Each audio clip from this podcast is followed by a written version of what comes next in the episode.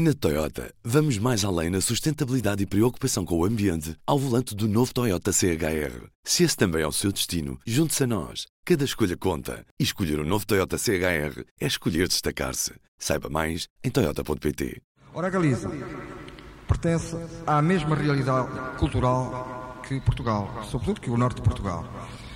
Mas por uh, artes de berlicos e berlocos, partilhas, lutas entre senhores feudais, Hoje existe uma fronteira a separar povos que têm praticamente a mesma língua e que são, aliás, muitíssimo semelhantes, até na sensibilidade. Portanto, os galegos falam galego, ou seja, galaico-português, e não castelhano. Infelizmente, depois da ditadura franquista, ou durante a ditadura, depois não, durante a ditadura franquista, tudo foi feito para que os galegos se envergonhassem da língua que falavam e a repressão a, todos os níveis, mas a repressão à cultura e à forma de ser tradicional dos galegos foi de tal ordem que o próprio galego foi definitivamente abolido da, das escolas. Foi proibido falar galego. Estas palavras são de José, ou Zeca, Afonso. Antes de interpretar a Chega-te a mim Maruja na Sociedade de Instrução e Recreio do Carreço, em Viana do Castelo, no ano de 1980. Só muito recentemente é que, e beneficiando da, de uma certa abertura que surgiu após o, a morte do Franco, do ditador, é que se está tentando eh, recuperar a língua e, e, e falá-la nas escolas. Mas, enfim, entretanto, a língua sofreu deturpações, não é? E já muito dificilmente pode ser restituída à sua pureza original. Chega-te a mim, Maruxa, chega-te a mim, Maruxinha. Chega-te a mim, Maruxinha. Em geral, em Portugal existe pouca ideia até de que é que é o próprio galego, não é?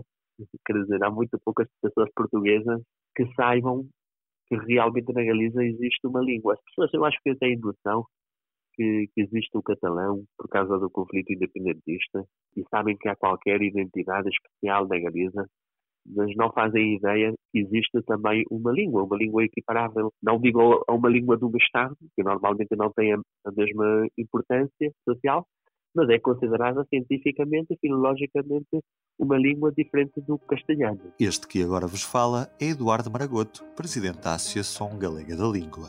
Hoje falamos do galego, uma língua que tem a mesma raiz do que o português e que é motivo de debate na Galiza entre isolacionistas que defendem uma corrente da língua perfeitamente separada e autónoma do português e os reintegracionistas ou lusistas que defendem uma nova ortografia para o galego que se alinhe com a do português. Vamos voltar ao Eduardo Maragoto. Qual é que é o papel que, esse, que essa língua tem? Porque o castelhano também é a língua oficial e é a língua mais usada eh, nos âmbitos mais visíveis. O papel que, que o galego tem tido é o papel de língua familiar. Até há poucas décadas. Língua familiar no mundo rural. Ai, minha mãe, para que está a fazer? Filhos. É isto? Isto é o modo para lhe botar. Todo isto? Faz um caldeiro assim? A ver. Pergunta por tudo, hein? A ver, Senão depois aperra-se-me. Só que nas últimas décadas, com a chegada da democracia, também conseguiu penetrar âmbitos institucionais, por exemplo, e conseguiu uh, criar uma rede cultural e política de apoios bastante coesa, bastante ampla nas cidades.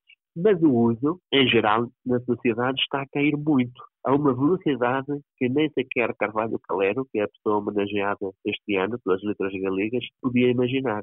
Carvalho Calero tinha chamado muita atenção para a hipótese que o galego ia perder muito uso nas seguintes décadas, mas nem ele podia calcular que fosse tanto.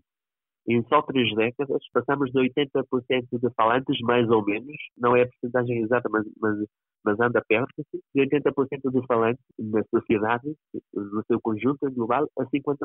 E esse ainda não é o dado que mais preocupa. Ainda é um problema maior que abaixo de 16 anos, essa porcentagem se reduz ainda mais, reduz-se a menos de 20% de falantes da língua. Então, o, o, futuro do galego é atualmente muito preocupante. Mas isto não quer dizer que as pessoas não valorizem o, esse património, não valorizem a sua própria língua. Sim, eu tenho a certeza que elas gostariam de utilizá-lo mais se o considerassem mais útil. Por exemplo, se o considerassem mais útil, isso é uma, uma questão em que insistimos muito os reintegracionistas, como eu, que o considerassem mais útil para a comunicação com a lusofonia, com Portugal, com o Brasil com os outros países de língua portuguesa, que era o que pedia Carvalho Calero. Carvalho Calero é o mais notável escritor reintegracionista. Foi ele o homenageado do Dia das Letras Galegas que se celebrou neste domingo. Para saber mais sobre isso, recomendo que leia o artigo que saiu no P2, disponível na edição online, chamado O Galego vai salvar-se no português? O, o, galego é, digamos assim, em termos económicos e laborais, hoje em dia o galego é uma língua prescindível. A língua que é realmente imprescindível para, para uma pessoa sobreviver na Galiza é o castelhano. Então o galego mantém-se, sobretudo no âmbito familiar e nesses âmbitos culturais que eu dizia, pelos afetos. Mas é complicado pedir ao povo galego que faça o esforço de preservar a língua só por afeto. Nós temos de conseguir, movimento cívico que defende a língua tem de conseguir que o galego se torne útil.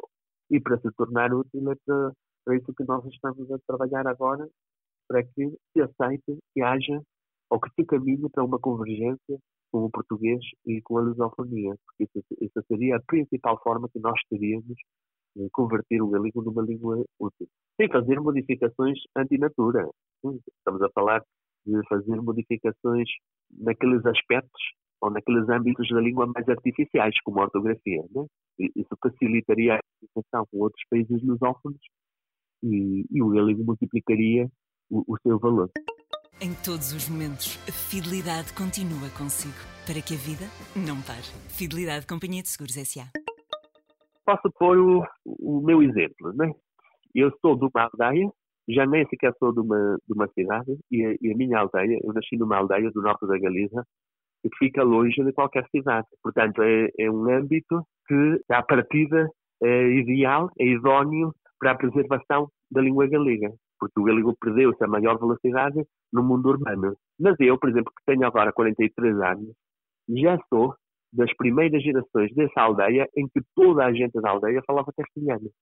Quer dizer, acima dos 45 anos, ou dos 50 anos, entre 45 e 50 anos, toda a gente fala comigo. E abaixo dessa idade, por exemplo eu, toda a gente fala castelhano. Quer dizer, houve uma eh, mudança radical de atitude e de prática linguística.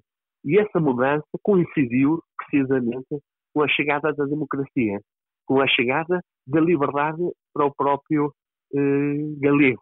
Quer dizer, as pessoas antes tinham a sensação de proibição em relação à, à possibilidade de usarem a sua língua e usavam na mesma. Quando chegou a liberdade, e o galego já podia ser usado normalmente e ninguém era criticado ou censurado por isso, as pessoas abandonaram o galego. Por que é que isso aconteceu?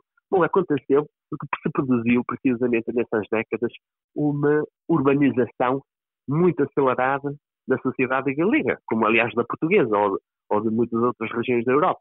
E então, o mundo agrário e o mundo dos pescadores foi dando, passo a um mundo que queria progredir de outra maneira, a partir do setor terciário. E então, eh, pronto, aí eh, as modas, a vontade de atingir mais prestígio numa sociedade é o que acaba por influenciar na descida do galego e que as pessoas passem a adotar o castelhano como língua habitual. Em Portugal, vocês podem pensar, por exemplo, no, no mirandês, uma língua muito mais pequenina, não é comparável. Não é? O galego é falado por milhões de pessoas, o mirandês apenas por milhares.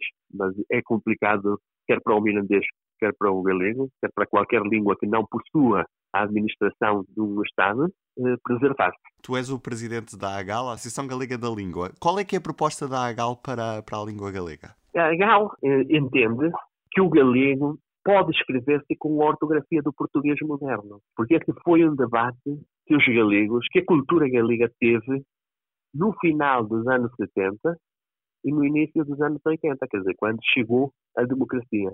O principal referente desse debate foi Carvalho Calero, que é a pessoa homenageada este ano no Dia das Letras Galegas depois de 40 anos, estou a falar do, do princípio dos anos 80, depois de 40 anos em que esteve no absoluto silêncio, porque havia pessoas que estavam um bocadinho incómodas com a postura ou com o que ele defendeu. E então, o que ele defendeu, que é o que a Gal defende, porque a Gal achei um bocado ao abrigo da, da figura deste intelectual, é que o galego pode escrever-se com a ortografia do português moderno e que isso é fundamental para a sua sobrevivência, para ter utilidade. Porque, na atualidade, escreve-se com a ortografia do castelhano. O que é que isso provoca? Provoca que as palavras galegas, vamos pôr, por exemplo, o próprio apelido do autor, Carvalho Calero. Carvalho, em castelhano, para as pessoas portuguesas que nos estão a ouvir perceberem, diz-se roble. Em galego é carvalho, como em português. Só que na ortografia atual do galego escreve-se como se escreveria em castelhano, quer dizer, com B e dois L's, em vez de com V e LH. Isso faz com que a palavra carvalho, eh, pronto, escrita à galega, só comunique com 2 milhões de pessoas na Galiza. Se nós mudássemos a ortografia e adotássemos a ortografia do português, que afinal de contas é a ortografia tradicional que o galego português eh, historicamente teve, essas palavras nossas galegas poderiam comunicar, em vez de com 2 milhões de pessoas, com 250 milhões de pessoas, de maneira que se multiplicaria o seu valor. Por isso é que nós propomos essa eh, reforma. Né? Para isso, nós temos umas normas publicadas, que é a ortografia galega moderna confluente com o português no mundo, que orientam as pessoas a adotarem a ortografia portuguesa sem necessidade, é preciso esclarecer isto, sem necessidade de renunciarem aos particularismos galegos.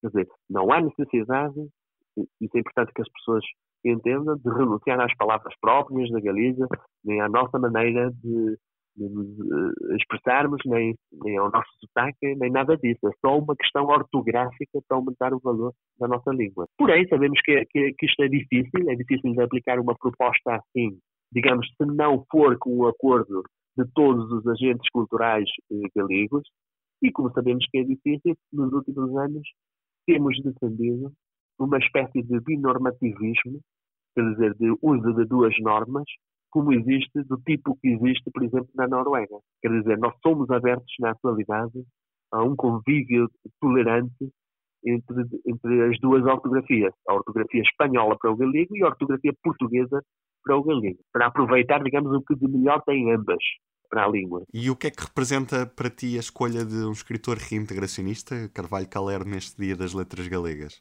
Eh, não tenho dúvida que, no fundo, isto trata-se de mais um passo da cultura galega no sentido de ir convergindo cada vez mais com a língua portuguesa. Isso foi muito debatido, foi muito polémico ao longo de várias décadas na Galiza, nos âmbitos culturais eh, galegos, mas nos últimos anos é evidente, toda a gente nota que tem aumentado muito os partidários de aproximar a ortografia do galego à do português e adotar a ortografia portuguesa. E na, na gente nova, à medida que o galego se foi fragilizando e à medida que as pessoas notaram uh, o grave risco de, de, de, desaparição que o galego tem uh, neste, com esta política, foram aumentando as pessoas que defendem essa proximidade. E então isto é mais, eu acho que é mais um passo da cultura galega nesse sentido. Hoje poderá parecer ainda prematura esta afirmação, mas eu tenho certeza que essa convergência acabará por chegar e este foi mais um passo a sociedade galega está a mudar muito eh, em todos os sentidos, económicos, mas sobretudo as pessoas têm a sensação de se estarem a facilitar muito as comunicações com o resto do mundo, né? E esta crise sanitária que estamos a sofrer nestes dias foi uma prova disso. De repente já não temos um problema local, já não temos um problema de um Estado, temos um problema mundial. E as línguas também têm de acompanhar os novos problemas que as sociedades têm. As línguas também têm de estar preparadas para comunicar com, com, o mundo. Então, eu tenho a certeza que esta escolha vai nesse sentido. Né? Há uns anos, muitas pessoas achavam que não era patriótico o que nós defendíamos, porque no fundo estávamos a tentar coordenar-nos com um país estrangeiro e pouca gente nos queria ouvir.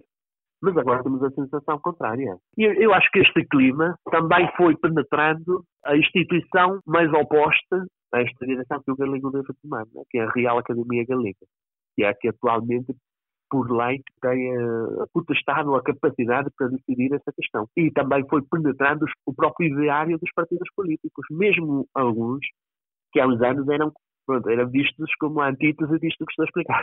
Por exemplo, no ano 2014, os partidos políticos avançaram com uma lei, que é a Lei Paz Andrade, que recolhe três reivindicações históricas do reintegracionismo. Popularmente é mais conhecido na Galiza como luzismo, para avançar com o português no ensino, para, para ir introduzindo eh, conteúdos audiovisuais na televisão galega, e nos últimos anos mesmo se têm intensificado as relações entre entidades académicas e ligas e lusófonas. Eu acho que falta muito por andar, mas o que tenho a certeza é que a tendência é já clara. Eduardo, olha, obrigado. Foi um prazer ter falado contigo. Muito obrigado eu e faço um apelo à sociedade portuguesa para compreender esta questão.